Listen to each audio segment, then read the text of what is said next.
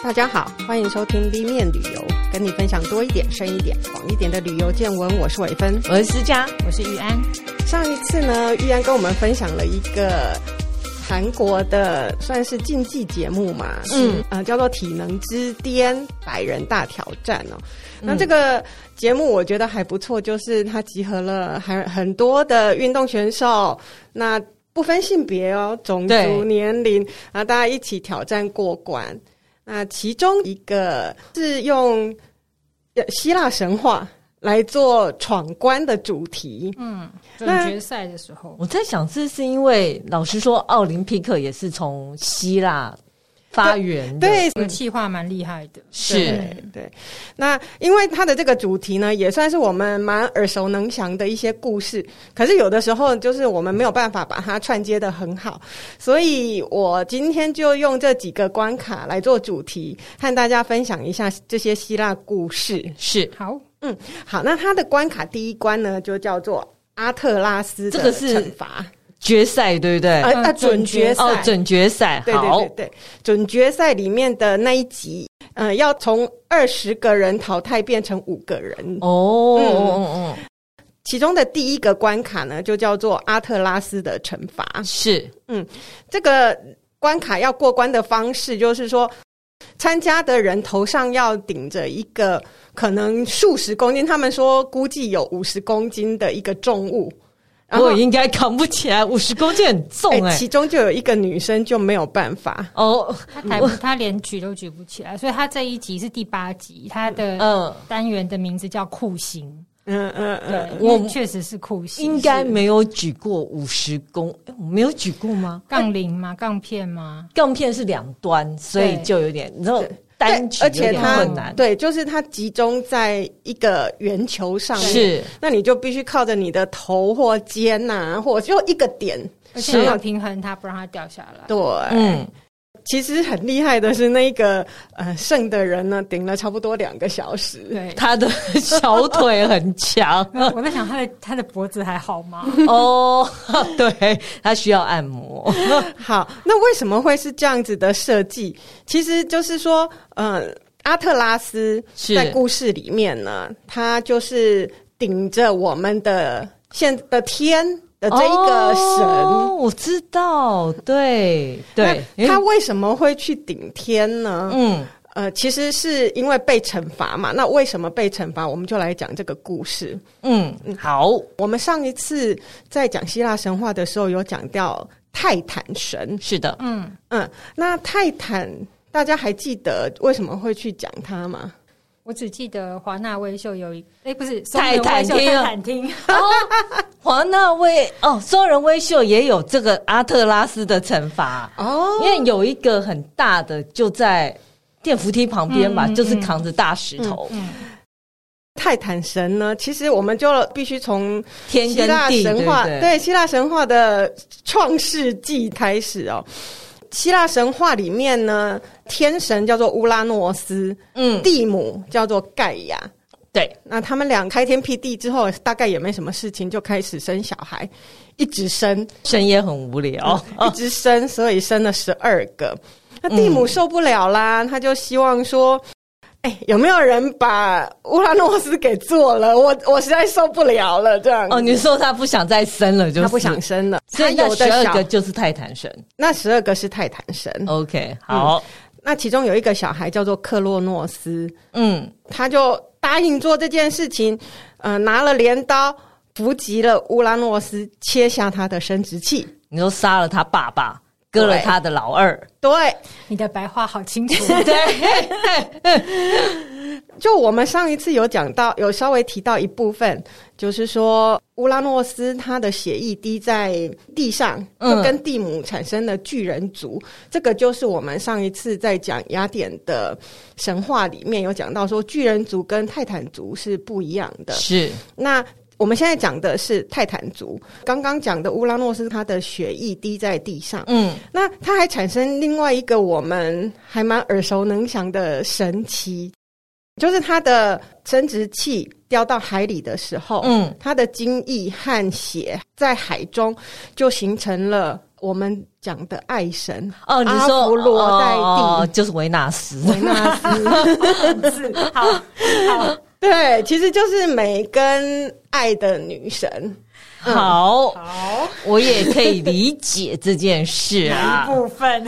就是当然也是要血跟筋才能生出一个美，就是要非常之破坏才有非常之建设这种东西。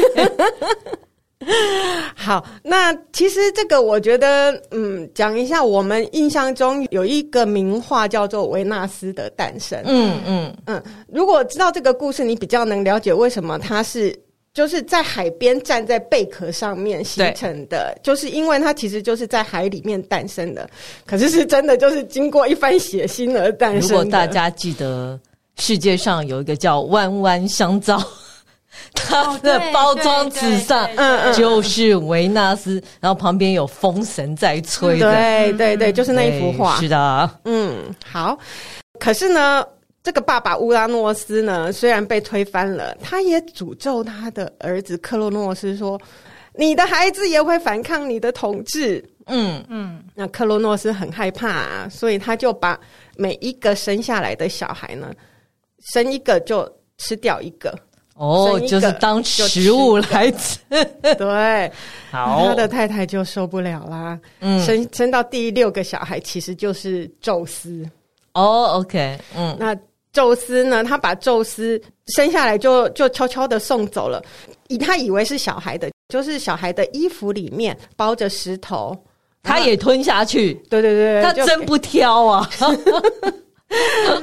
神神的口味跟我们不太一样，哦也没有觉得要咬一咬之类的。他可能是小石头啊，哦，对不对？嗯、好，那这个宙斯他就是在被送出去，在山洞里面有仙女把他带大了。嗯，他长大以后呢，果然就跟泰坦神有一个呃世纪大决战，推翻了泰坦神，是，然后就把。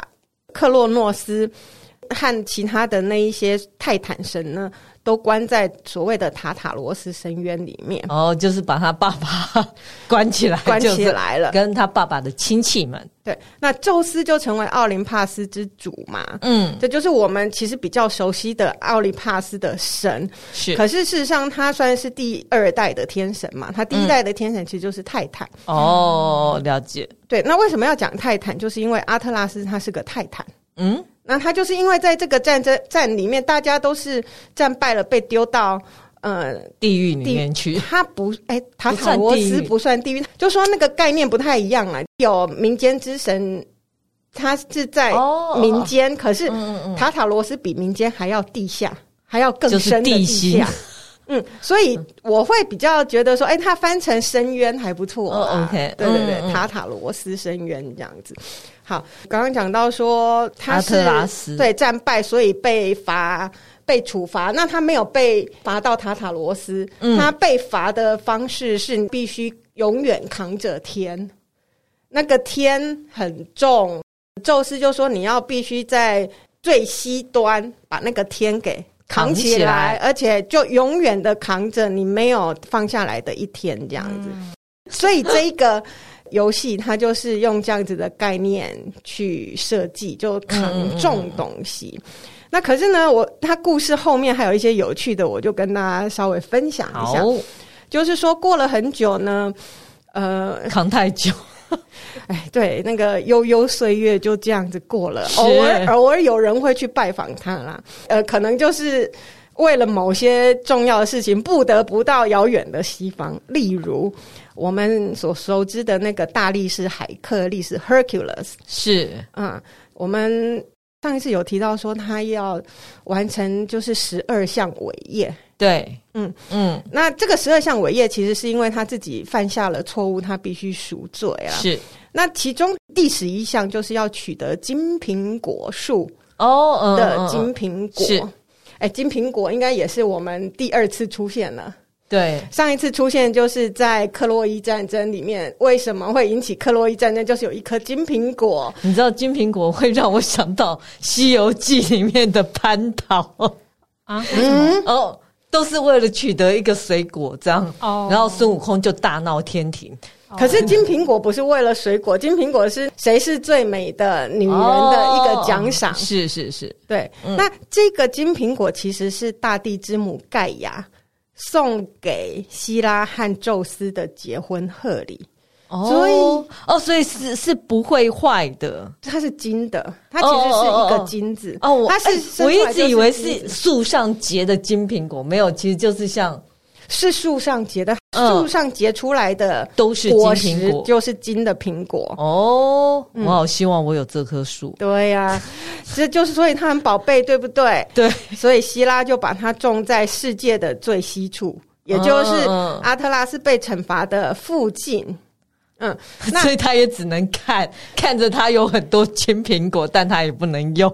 阿特拉斯不能用，对，希拉就嘱咐了阿特拉斯的女儿们，嗯，看守这一个金苹果园，是，而且呢，就是有一个百头巨龙和他共同守护。嗯嗯，我们刚刚讲到说，海克力士他知道说。这个苹果树啊，是阿特拉斯的女儿看管。我要拿到金苹果，我可能要去把给一下阿特拉斯，对，可能比较容易拿到，不然那个百头巨龙不太好搞这样子。嗯、所以呢，他就去找了阿特拉斯，说：“我们交换一下条件好不好？我帮你扛一下下啊，你帮我跟你女儿商量一下，可不可以给我一个金苹果？”哎、嗯嗯嗯，阿特拉斯答应喽，谁会不答应？一定要答应啊，好累啊！对啊，这个条件听起来互惠，对，还蛮不错的。哎，阿特拉斯真的拿到了嘛？回来以后呢？我当然不会给你。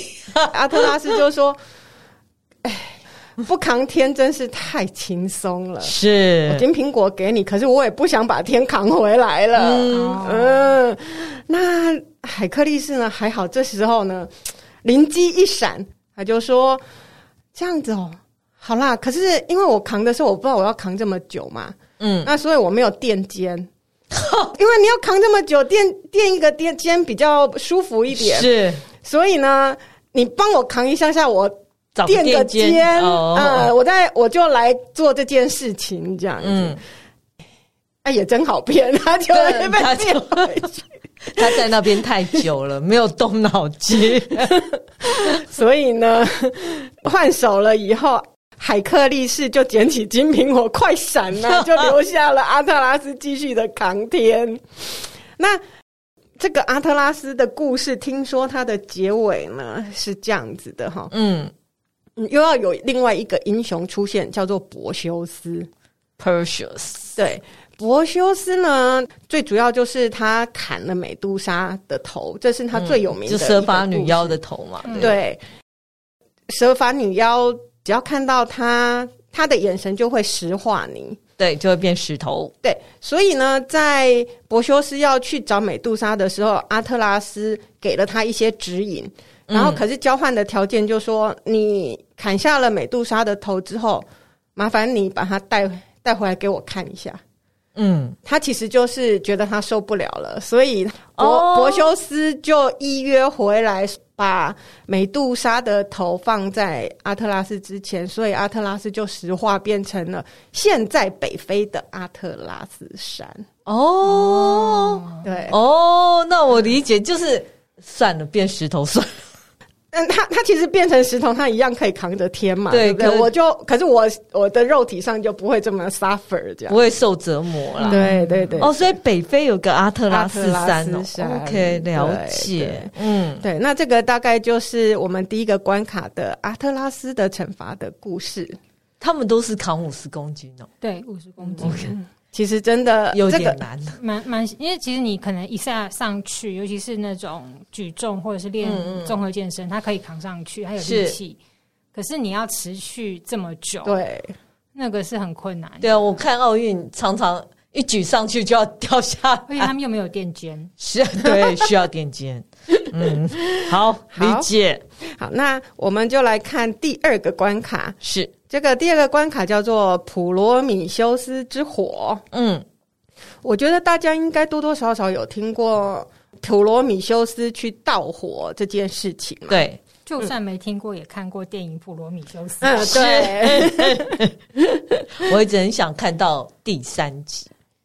嗯，好，那它的游戏设计呢，就是说参赛者呢要穿过一些障碍物，然后快跑，取得火炬。那最先取得的那个人呢，他算是过关。比如说四个人跑的时候，他就有三个火炬。嗯嗯嗯嗯，那你没有取得火炬，你就被淘汰。这样子。哦，OK，嗯，那逐次淘汰嘛，最后两个人只拿到最后那一个的人就得胜。嗯嗯。那我们来看一下，为什么会用这样子的概念去设计这个游戏哦？普罗米修斯其实他也是一个泰坦神，嗯嗯，嗯，其实他的名字就有先见之明的意思。那他有一个弟弟叫做埃皮米修斯，其实就是后见之人、后见者啦，后。后见者就是一个先见，一个后见。后见有什么用呢？因为都已经发生了，就比较我还要看什么后见？呃，而且在故事里面就发生了一些事情，哦、慢慢你会发现为什么会是这样设计哦。嗯，嗯奥林匹亚的神他们开始造万物，嗯、那这两个兄弟呢被赋予一个工作，就是你要给这些万物呢一些功能啊、作用啊。那这个埃皮米修斯呢，就就像你说的嘛，后见，后见之神，他没有想太多，就把尖爪给了猛兽，翅膀给了鸟，就每一种东西它都有一个特质。嗯，可是最后的人就什么都没有。嗯，嗯哼，还赤赤身裸体，没有办法自卫，是看起来很难在世界生存呐、啊。嗯，所以呢。普罗米修斯呢，这个时候他就觉得，哎、欸，这样子不行哦，这个叫做人的这个动物呢，应该会死吧？所以他就从我们刚讲的火神，就是呃，在希腊神话里面，呃，我们一直讲到他的叫做赫菲斯托斯，就是在呃做工艺的，对，呃，对打铁打铁的，嗯，从那边偷了火种交给人类，哦，所以他就是帮他兄弟擦屁股，就是应该是说。人如果那样子就很可怜，也、嗯、可能就是会过得很悲惨。那他很同情人类这样子，嗯嗯，可是普罗米修斯的这个做法，他其实就是违反神意。神就没有意思说要给人这么大的权利，因为其实后来我们也知道火对于人有多重要，他慢慢开启人。的技术能力、文明，而且没有想到人有嘴巴，用火烤来吃动物比较惨，而且也比较好吃。那所以呢，宙斯就给了普罗米修斯有两个惩罚。嗯哼，第一个惩罚就是宙斯命令赫菲斯托斯呢，就打造很坚固的锁链，然后将普罗米修斯。牢牢的锁在高加索山上。嗯哼，那每天呢，就有一只鹰会吃掉他的肝脏，因为肝是以那时候他们认为人类情感的所在。然后他的肝呢，又会一夜之间恢复了，是，所以他第二天又又要继续被吃掉肝，再再恢复，就是每天每天都被吃。对，我在想那个。为什么是那个老鹰？应该也觉得很烦吧？我只能吃肝，我不能吃别的。欸、肝肝很营养，好不好？每天每天也是有点小烦人的。那我在想，他们说所谓的肝是人类情感所在。我在想，就是他这一个普罗米修斯对于人类的感情哦，对，太好了，他就觉得你感情这么多，是不是我把你吃掉？嗯哼，嗯，好，那。就这样子呢，过了好几千年呢。后来又是大力士海克力士，他那时候不是就是刚刚讲的，他要找金苹果嘛？对，也是来到了这个海角天涯。那他看到了普罗米修斯这样子，他就把老鹰射死了，解救普罗米修斯。他也解救了老鹰，不然一直吃同一个东西也很烦，好不好？呃，可是据说。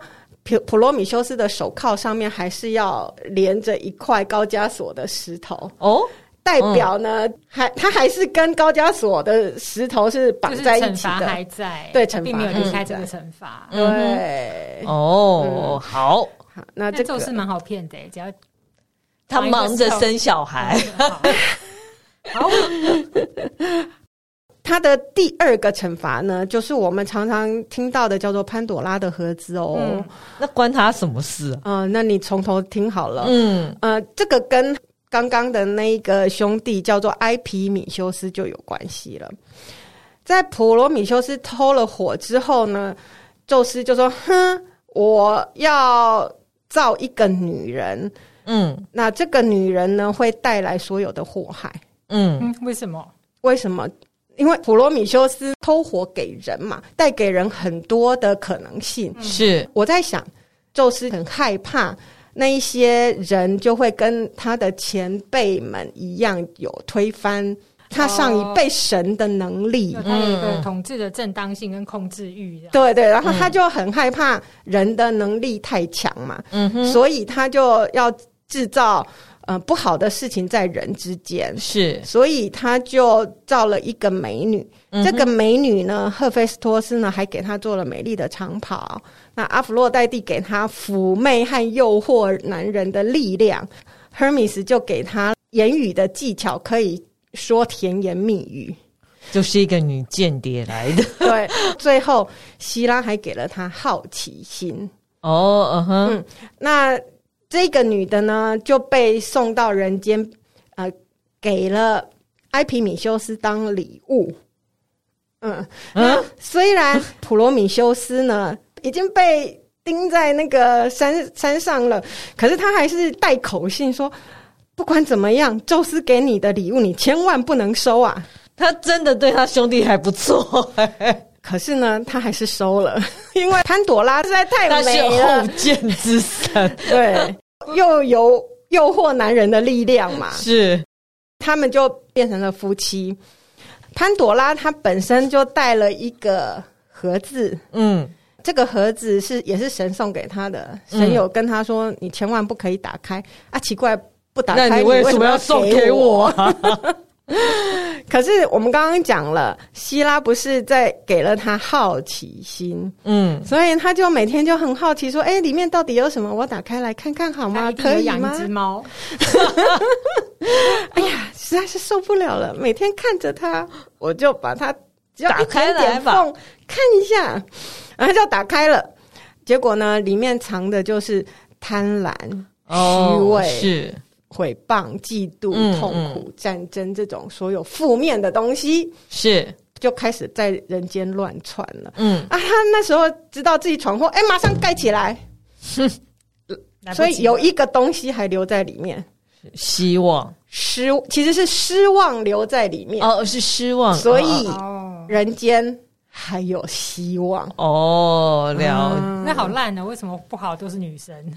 为什么是创造一个邪恶男生去引诱女生？就是因为他要去诱惑那个艾皮米修斯嘛，哦、除非艾皮米修斯是他喜欢同性，有可能啊。对，后来很很多人去研究，就觉得说这个故事本身，它可能就导致了基督教里面的。